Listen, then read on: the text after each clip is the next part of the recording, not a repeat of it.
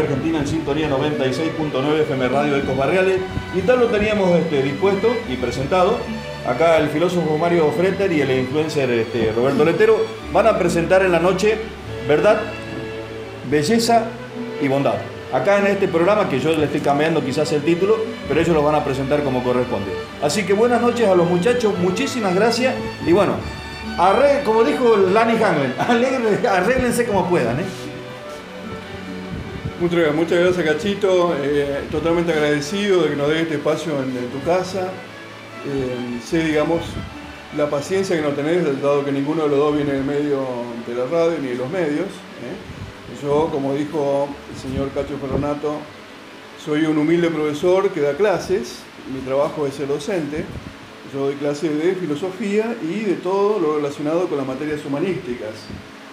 bueno, también di, también di clases de psicología, de, instrucción cívica y de, pedagogía. Entonces todo lo que tiene que ver con la filosofía forma parte de mi ámbito. Pero estrictamente hablando, la filosofía en sentido estricto, que es eh, lo más acotado que yo doy, que es justamente eh, todo lo que está dentro de un programa clásico de filosofía. Eh, o sea, lo que comienza con el siglo VII a.C., más o menos.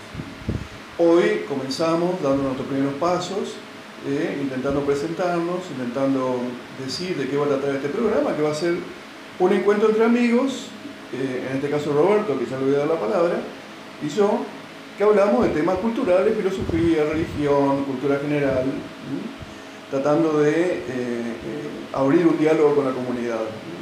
Somos conscientes de esto, de que hay una gran riqueza para comunicar de parte de la comunidad y también de parte nuestra, y es lo que queremos compartir. Eh, seguramente se va a notar que Roberto tiene fe, porque es una, persona ejemplar, un devoto de la Virgen de Itatí, y yo también. Eso no lo pongo, digamos, como una, como una objeción, sino más bien como eh, un cariz de este programa. O sea, aquí continuamente se van a tratar temas de fe mezclados con filosofía, no porque no podamos distinguir los dos ámbitos, sino porque es imposible que no se note esa dimensión. ¿eh? Somos dos personas que tienen fe y que aparte somos amigos y nos gusta la filosofía, la religión y demás. Así que eh, también en este ámbito, de la misma manera que hago con mis alumnos, yo voy a intentar distinguir bien los dos ámbitos para que se vea que no hay ninguna contradicción. Vivimos en una cultura secularizada, una cultura eh, que tiene tintes de ateísmo, es más, de hostilidad hacia el cristianismo, en particular hacia el catolicismo. Y eso viene de una cultura que, bueno, que quizás en este programa podamos afrontar juntos, ¿eh? para comenzar a, a, transitar este camino en la verdad, la bondad y la belleza.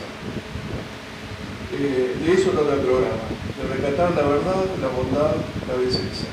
Que hay una vida, que hay una fe, que hay Dios, que hay una vida, una vida comunitaria, existe en la vida de dos amigos, en el caso Roberto y yo, a través de un profesor de filosofía y un influencer en el ámbito eh, de Internet, como es el señor Roberto Letero, que también digamos, es un destacado eh, vecino de aquí en Chalán. Bueno, le doy, la palabra a Roberto Leteros. Bueno, buenas noches, este, un saludo para toda la audiencia. Eh, la verdad que es una alegría de estar acá y poder eh, estar con vos también. Mira, eh, hace mucho tiempo que venimos charlando de muchos temas y muchos.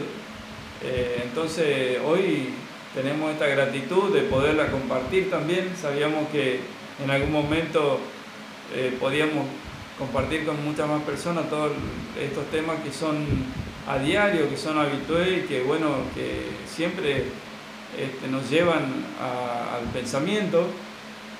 Y, bueno, queríamos poder hacer, hoy nos abre esta radio, nos abre las puertas para poder como, compartirla con ustedes y comunicarla.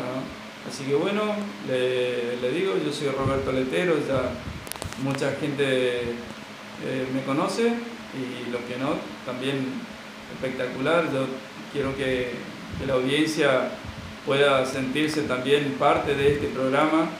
Queremos las opiniones de todas las personas, porque esto es así, el eco barrial eh, para todos. Y bueno, más hoy poder arrancar de esta manera, presentándonos, obviamente los temas ya se van a ir dando y, hoy es una alegría, una alegría nuestra eh, y bueno, para, para vos también te saludo Mario y gracias por aceptar esta invitación, así que, que, ya hace mucho la teníamos en mente.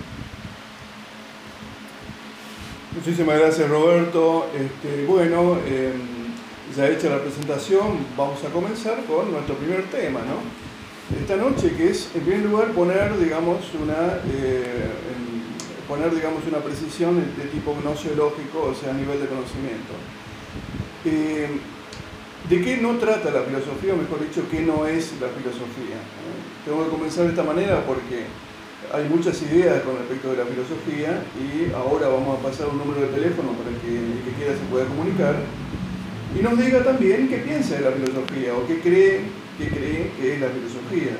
Yo soy consciente que tenemos eh, pocos docentes eh, de filosofía que sean especialistas en filosofía, como en mi caso, eh, no porque no exista el interés, sino porque en el Chaco es muy difícil estudiar esta materia. Hay que irse a Resistencia, a la, Universidad del Nordeste, o salir directamente de la provincia, lo cual no hace fácil el acceso a una titulación en filosofía. En mi caso, si bien bueno, ya vamos a tener tiempo para conocernos más y que yo le pueda contar un poquito de mi ajetreada vida, eh, yo me recibí con los monjes benedictinos de Entre Ríos, unos monjes que preparan unos, licores exquisitos y eh, bueno, que también tienen una casa de altos estudios, aparte de una casa de retiros. Entonces esa fue mi posibilidad de cumplir con un anhelo que yo tenía desde hace mucho tiempo, que es ser docente en filosofía. Yo había intentado estudiar otras cosas.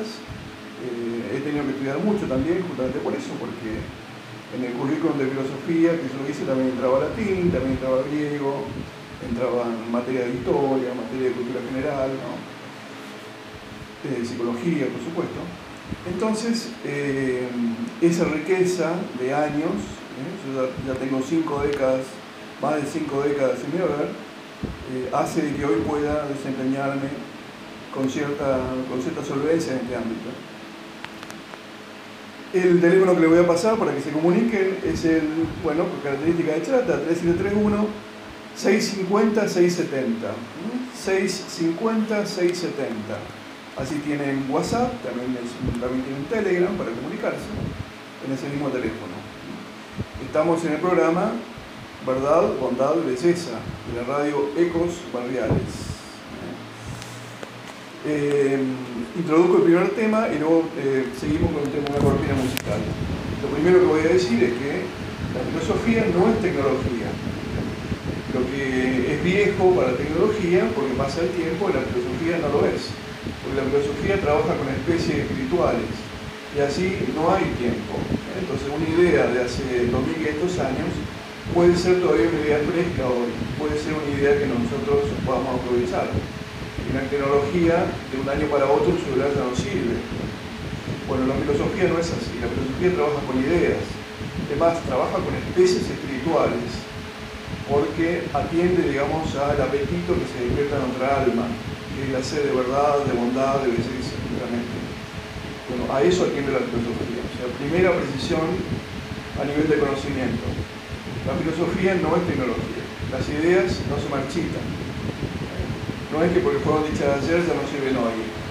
Pueden tener incluso una permanencia eterna, como todo lo que es espiritual, como todo lo que es inmaterial, justamente porque es inmaterial. No se puede corromper. Muy bien, ahora vamos a la cortina musical.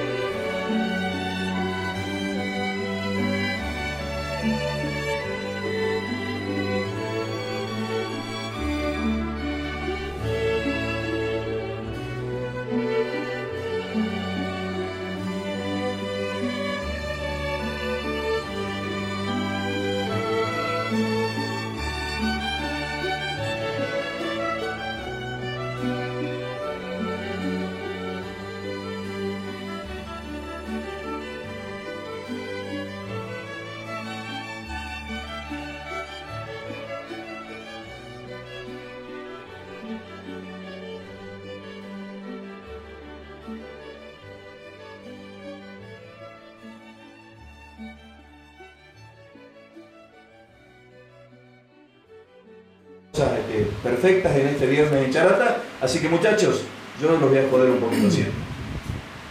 Gracias, gracias. Este, y bueno, seguimos acá con Mario. El tema, vamos a, puntualizar y, levantar un poquito el tema de, de la verdad, así porque es donde vamos a girar permanentemente, permanentemente. Entonces yo le decía que quería comentar, el tema de verdad es algo que se dice hoy, por eso eh, a continuación o colación, como ya lo aclaraba el profe, lo que hoy decimos y es verdad no se, eh, se defiende sola, se defiende permanentemente sola, no hay necesidad de y obviamente es eterna, lo que yo hoy digo que es verdad se perpetúa en el tiempo entonces eh, permanece para siempre. Y eso es lo, bello también de, la verdad que, que, tenemos y la encontramos acá y tiene trascendencia. Entonces, espiritualmente, en, en lo cotidiano, por eso es que es un tema amplio y hermoso para poder compartirlo. Así que desde ahí, desde ese punto, arrancamos. Gracias, gracias Roberto. Em, eh, con, respecto a lo que decías, te agradezco muchísimo porque vos relacionaste ya lo que son los trascendentales, es decir, la verdad con la belleza. ¿eh? Para Santo Tomás de Aquino, un filósofo y teólogo del siglo XIII de la Edad Media, XIII después de Cristo, eh, un filósofo del cual vamos a hablar bastante en este, en este programa, si Dios quiere, aparte de otros, obviamente, ¿no? Eh, justamente la belleza era splendor veritatis, decía el en latín, que es el esplendor de la verdad. ¿Eh? En, el tema de los trascendentales, los trascendentales, que es el programa, es el nombre de nuestro programa, los trascendentales son las características que parten del ser en cuanto ser. O sea, son esas realidades que están en todos los seres. ¿eh? Por ejemplo, lo que no sería un trascendental sería, por ejemplo, la inteligencia en el hombre, la dimensión racional. ¿Por qué? Porque está solamente en el hombre y en cualquier otra criatura que tenga razón. Bueno, supongamos la existencia de los ángeles, serían los ángeles y Dios y el hombre, ¿no? Pero no están todos los seres, entonces eso no es un trascendental. Sin embargo, la unidad, la verdad, la belleza, la bondad sí lo son, porque eh, desde el análisis que hace Santo Tomás y toda la Edad Media, son eh, realidades que brotan del mismo ser, de todo ser, se confunden con el ser, se confunden con el ser. Entonces cuando uno habla de ser, que es todo lo que existe, porque no hay una definición de ser, ser es todo lo que existe, en la filosofía es increíblemente lo más concreto y al mismo tiempo lo más abstracto, eh, el ser se identifica con la verdad, con la, con la bondad, con la belleza. Y la belleza en particular eh, es un término sobre el cual, digamos, se han, eh, bueno, se han, se han, escrito ríos de tinta, se han tirado ríos de tinta para describirla, porque eh, es muy difícil desde el punto de vista filosófico ver la relación que existe entre la belleza, la verdad y la bondad. Si bien se dice de una manera muy, fácil, filosóficamente, incluso en las distinciones que hace Santo Tomás, la belleza, digamos, es un trascendental que parecería, digamos, eh, no relegado, pero sí difícil, difícil de em, distinguir de lo demás. Porque, porque la, belleza, la, belleza es un cierto tipo de armonía, y la armonía tiene que ver con un cierto tipo de orden, y el orden tiene que ver con un cierto tipo de verdad. Porque la verdad siempre está ordenada. La verdad siempre es un pensamiento lógico que está ordenado. No hay una verdad que sea algo caótico. Entonces, distinguir la belleza de la verdad, incluso para Santo Tomás, es muy difícil. Por eso decía, eh, pulcrum splendor veritatis. La belleza es el esplendor de la verdad. La belleza es el esplendor de la verdad. ¿Eh? como decía Roberto, es muy importante el tema de la verdad porque no, lo dijo, pero estoy seguro que lo piensa porque ya lo hemos hablado muchas veces, es muy difícil en la sociedad actual hablar de verdad sin parecer autoritario, porque la verdad tiene muy mala prensa. Digamos las cosas como son, la verdad tiene muy mala prensa. Tiene muy mala prensa porque eh, en la cultura actual eh, hay una idea, digamos, que se ha difuminado en todos los ámbitos, de que o la verdad es muy difícil de alcanzar o la verdad no existe. Sin embargo, aunque a nosotros nos parezca que somos, digamos, el nombre ultra del conocimiento y quizás llegamos más allá de todo, esos problemas fueron los primeros problemas que se plantearon en la filosofía. O sea que el hombre moderno, el hombre contemporáneo, no tiene ninguna creatividad en ese sentido, sino que quedó atascado en un problema que ya se trató, incluso se superó, hace 2500 años atrás. Sí, eh, eso eh, aparte de la verdad, que tiene un peso enorme Exactamente, tiene un peso enorme. Yo cuando, cuando estoy con, mis alumnos a veces eh, me cuesta, me cuesta transmitir esto porque es, uno nunca puede escapar de su cultura. ¿eh? Entonces estamos rodeados por una cultura, una cultura em, inhumana, una, cultura que exalta la brutalidad, la grosería, la superficialidad, sobre todo la superficialidad desde mi punto de vista, ¿no? Por supuesto se puede disentir en esto, se puede disentir. Exactamente, bueno, eso también, a eso apuntamos en este programa, de que poder escuchar al que está del otro lado, que entonces poder compartir también, porque este, cuando hablo de peso de verdad, se relaciona directamente con la libertad del individuo, que te da esa libertad, por eso es que digo peso para para este, tener una idea de...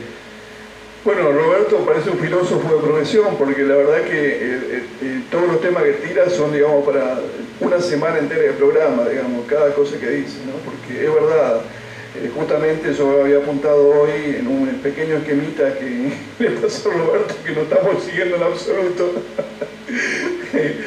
es un tema, digamos, que era justamente el binomio olvidado, le llamaba yo. ¿Y cuál es el binomio olvidado? El binomio olvidado es el que habla de verdad y libertad, porque hoy otra palabra de moda es la palabra libertad. Pero es imposible que no, que no hablemos de libertad, como es imposible que no hablemos en algún momento de verdad, como es imposible que no hablemos en algún momento de belleza, porque son palabras eternas. No hay un momento, un momento tan bajo de la cultura en el cual eh, la gente diga, oh, a mí me gusta lo feo, Roberto, eh, yo paso una chica linda, me gustan las mujeres, no, no, no, no, no, no, es fea, me gustan las feas, no, eso es imposible, eso es imposible, ¿por qué? Porque eh, si podemos aprovechar lo que dijo Aristóteles en el siglo IV a.C. O, o, Sócrates en el siglo V a.C., es justamente porque nuestra alma está hecha con los mismos elementos. Yo enseño filosofía y bueno, vivo de la, de ciencia de la filosofía, bueno, vivo más o menos, ¿no? Como ustedes sabrán, ¿no? Bueno, no me voy a meter en los temas que le tocan a, Cacho, pero eh, sobrevivo con la filosofía económicamente, pero ¿por qué? Porque hace 2500 años, más de 2500 años que tenemos filosofía. Hace más de 2500 años que estamos hablando en el fondo de los mismos temas. sin embargo, eh, hay temas que parecieran negados en nuestra cultura, en el caso de que se hablen, si es que en algún momento se hablan. Y son los temas relacionados con la verdad y la libertad. ¿eh? Entre las grandes cosas que se niegan, o que no se ven, o digamos que se, de alguna manera se omiten, es encontrar esa gran relación que ya el filósofo, como diría, como diría un autor antiguo, el gran filósofo dijo, Solo la verdad los hará libres. Solo la verdad los hará libres. ¿eh? Una palabra, una frase ¿eh? que hoy parece muy religiosa, porque la dijo Jesús, pero que implica una verdad filosófica profunda. Es liberarnos de esa confusión que existe de que la libertad nos libera. No, la libertad nos libera si está unida a la verdad. Si no está unida a la verdad, la libertad es esclavitud. Esto que yo digo puede ser, parece el sumo de la abstracción, es como hablar, digamos, de los ángeles. Sin embargo, es lo más concreto del mundo. ¿Quién no hizo alguna vez la experiencia de hacer algo malo, sabiendo que estaba mal, y después experimentar el peso en su conciencia? ¿Hay algún ser humano adulto que no haya experimentado eso? ¿Por qué? Después uno no puede dormir a la noche, si es que tiene conciencia. ¿no? La conciencia te persigue como un juego inapelable. No te castiga Dios, te castiga tu conciencia, tu conciencia. Bueno, haciendo un paréntesis en lo que yo decía, quería recomendar una película, Roberto, que eh, quedará, digamos, para proponer a la comunidad en algún momento, quizás en algún lugar, estoy pensando en voz alta, ¿no? quizás hacer un ciclo de películas para la comunidad eh, como una especie de, cine, ¿no? de, cine de debate, de cine de, cine de trasfondo filosófico, con películas eh, de calidad, con autores de calidad, con directores de calidad. Una película que yo trabajo con mis alumnos, muy nutritiva en ese sentido, con, em, con, mucho, con mucho filosófico, es la película en el sentido se llama Match Point, de Woody Allen. Woody Allen es un director de em, raíces judías, él se define como agnóstico o ateo. lo, digo y lo aclaro porque para que no digan, oh, este, este tipo, este locutor, este, este Mario Frete siempre con lo religioso, no. En este caso, el autor que yo tomo como referencia, como 99,9% de autores que tomo como referencia, para decir lo que digo, son autores o no católicos, o ateos, o agnósticos.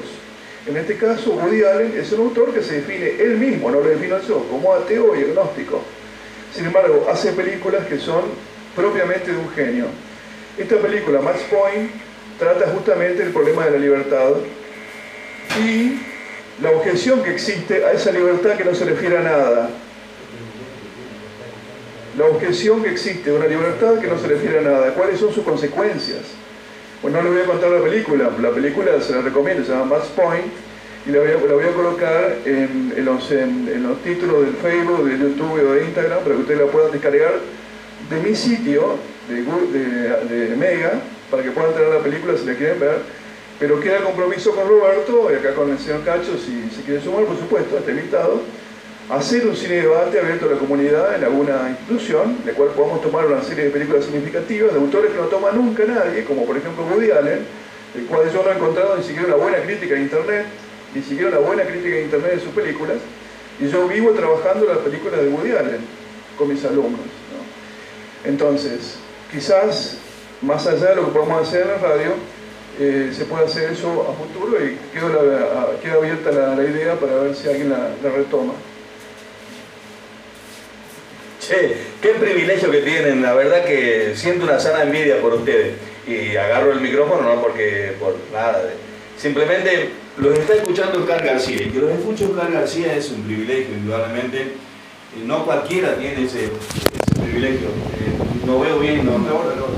Ah, sí, sí, 21 a 30, pero Oscar García lo está escuchando. ¿Lo conoce Oscar García, verdad? Así que, Oscar, un abrazo muy grande. Como siempre, las puertas de la radio están totalmente abiertas para Oscar, para lo que quiera hacer. Y tienen un privilegio, claro, por supuesto. Bueno, ese mensaje tenés que mandárselo vos, Mario. Ustedes tienen que saludarlo y agradecerle, porque no, no cualquiera es escuchado por Oscar García. Por ejemplo, a mí no me escucha. Sí, profesor, eh, bueno, un, gran gusto, un gran gusto, bueno, profesor Mario Frente para servirlo. Las puertas de esta casa están abiertas, como dijo acá el dueño de esta casa, ¿no, señor Roberto? Venga incluso acá, venga acá conmigo, venga acá con Roberto y eh, salgamos a leer juntos, ¿eh? porque es, no puede ser que toda la riqueza que hay acá en Charata quede únicamente acá de nosotros, ¿no? O la región. Qué bueno, qué bueno, eh, nos alegra mucho, nos alegra que, que nos estén escuchando la audiencia también los profesores y sabiendo que, ya que estamos en este tema de verdad, que, todas las personas tenemos verdad en nosotros. Entonces es importantísimo poder compartir cada uno, eso es maravilloso, lo maravilloso y lo hermoso que estamos viviendo. Y esa es la bondad también de poder escuchar al otro. Así que son eh, los privilegios hoy que, podemos llegar a tener este programa en el aire, entonces para poder compartir con los me hace acordar lo que dice, lo que me acercaban acá del profesor, que eh, la verdad, digamos, ha sido visto en la moderna, en la contemporánea, como un punto de llegada, ¿eh? para hacer una revisión filosófica. Pero no, la verdad es un punto de partida, la verdad es un trascendental, como decían en la media. Vivimos en el oxígeno que es la verdad, la bondad y la belleza, está en todo ser. Por eso ni siquiera Woody Allen se puede escapar de decir algo verdadero. Y cuanto más genio una persona, más verdad puede decir, incluso aunque no lo quiera decir. Por eso, eh, en ese sentido, nadie puede impedirnos de conocer la verdad, nadie, nadie. Esa es la, mirada esperanzadora que queremos transmitir acá con Roberto, es que nadie, nadie, nadie, sea quien sea que me escuche, te va a impedir conocer la verdad. Nadie puede impedirte conocer la verdad. Nadie. Ningún sistema político, ni ideológico, ni ninguna persona con toda su maldad porque la verdad es el aire, es el aire, es una dimensión de la realidad. Cuando uno mira una piedra, también mira algo verdadero. Cuando uno mira un árbol hermoso, mire que tenemos acá en, en, Charata, ve algo verdadero y algo bello, aparte. Cuando uno ve a una persona por la calle pasar y le llama la atención por su atractivo físico, ve algo verdadero y bello. Entonces, cuando uno escribe música, escribe algo verdadero y bello también. Eh, bueno, por supuesto eh, yo tengo mi opinión, que obviamente es mi opinión con respecto a la música, pero eh, hay que alentar y hay que alentarnos a buscar la verdad, porque la verdad no es una cosa intelectual, es el aire en el cual todos vivimos. Así que esta casa está abierta para todos aquellos que busquen la verdad, o sea, para todo hombre, para toda mujer, no solamente para un especialista en filosofía como puedo ser yo. No, no, no, no, no, acá no hay especialistas. Somos todos buscadores de la verdad, Algunos están un poco más adelante del camino, otros van un poquito más atrás, no importa. La verdad, la verdad se hizo carne también. Eh, vamos a celebrar Navidad dentro de poco. Y la verdad aparece vestida en pañales en un pesebre. Así que esto que parece algo no filosófico, eh, no deja de ser verdad. No puede hablar de nuevo de dicho un filósofo que te digan ser verdadero. Bueno, eh, son las 9.35 de la noche, compartimos esta hermosísima noche con ustedes. Ahora. Bueno, eh, qué bueno y bueno, le vamos a dar un poco de música a esto, pero para que no se ponga tan largo. Pero también en el próximo ya no están enviando un mensaje para que saludemos a la gente, así que este, las personas que están conectadas, que están compartiendo también esto, así que también lo vamos a saludar esta noche. Eh, por favor llamen o dejen un mensaje en el 650-670, ¿eh? o el teléfono de, de Cacho, que el tiene, o de la radio. Así podemos contestar los mensajes que están surgiendo o preguntas. A mí me encantaría que hicieran preguntas, también, sobre este tema o sobre la filosofía en general.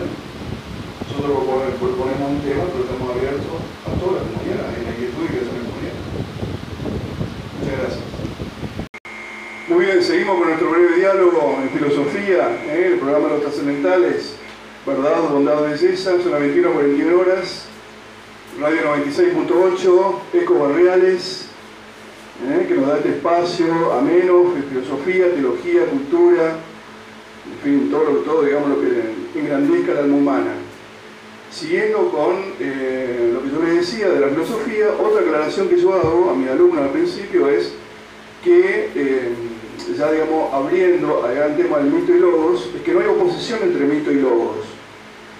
Lo que yo he encontrado que justamente esa oposición, esa oposición es lo que se usa para plantear mal la relación entre eh, la cultura popular, la creencia, la religión y el uso de la razón en un sentido crítico.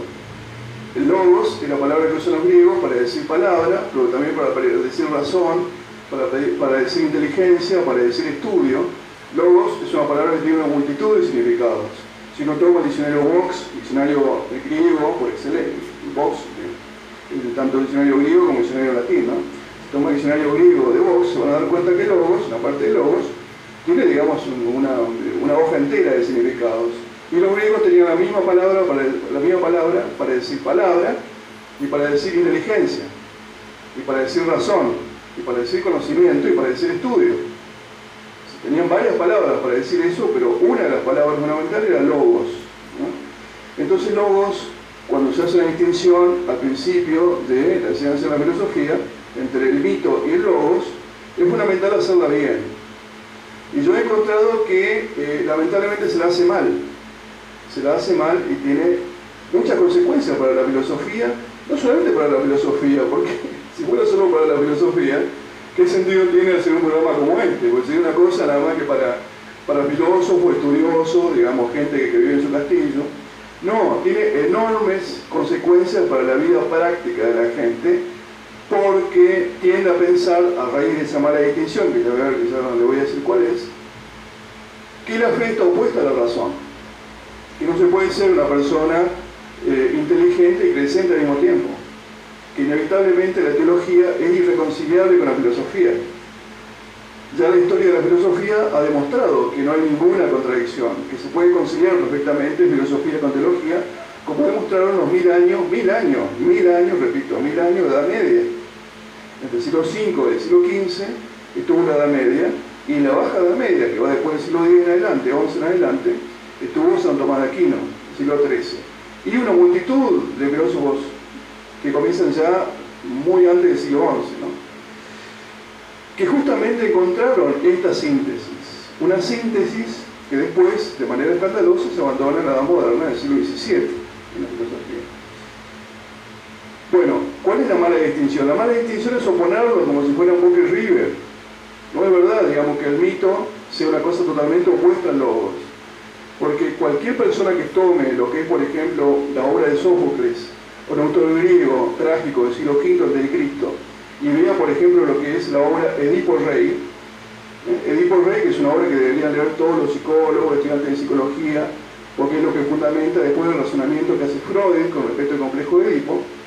Si toman solamente esa obra, pero le podría nombrar otra, por ejemplo Antígona, se van a dar cuenta de la cantidad de juicio crítico que hay. O sea, en toda la mitología griega, en toda la obra que está referida a la mitología griega, los griegos eran los campeones de la razón. Y era su religión. La frase de Sócrates, conócete a ti mismo, estaban en el templo de Delos. Estaban sobre uno de los templos dedicados a Apolo. Esa frase. Entonces, eh, la función de la filosofía, que entre las múltiples definiciones o acercamientos una de ellas dice que es la aplicación del pensamiento crítico. La aplicación de la filosofía al mito no es eh, tratar a todos los que están en el ámbito del mito, de la cultura, del folclore eh, o de la religión como tontos, que es normalmente lo que se dice. No, es purificar el mito, pasarlo por la razón crítica. Por ese motivo, todos los grandes filósofos no fueron ateos.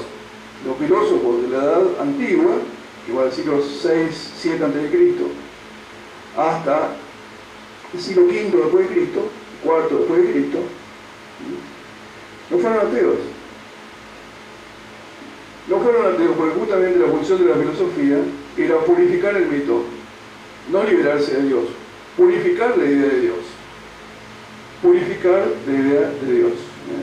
No lo digo para adoctrinar, ni para convencer, ni para evangelizar, sino por simple amor a la verdad, porque estamos en un programa que se llama Verdad, Bondad y Belleza. Nosotros no tenemos por qué ser todos estudiosos de la filosofía, pero los que estudiamos filosofía nos encontramos con esas cosas, también con esas mentiras que después se discuten en la cultura. No, no es verdad que mito y lobo estén peleados a muerte. No, de hecho hay muchísimas cosas que solamente se pueden decir con el mito. Sea, con todo lo que tiene que ver con la, religión, con la cultura popular, con el arte, porque pertenecen al mito simbólico. Los mitos son todas esas explicaciones más o menos estilizadas que se dan los pueblos sobre las grandes preguntas. o sea, de dónde venimos, hacia dónde vamos, si hubo una creación del mundo, si existió Dios y cómo era, cómo era Dios, cuál es su relación con nosotros, qué sentido tiene la vida humana. O sea, son las mismas preguntas, las mismas preguntas que trata la filosofía y las mismas preguntas que le interesan a todo hombre muéstreme, tráigamelo acá a un hombre o a una mujer que no le interese eso. No la filosofía, esas preguntas que hicieron hacer el mito y que los griegos con su finalidad después transformaron en filosofía.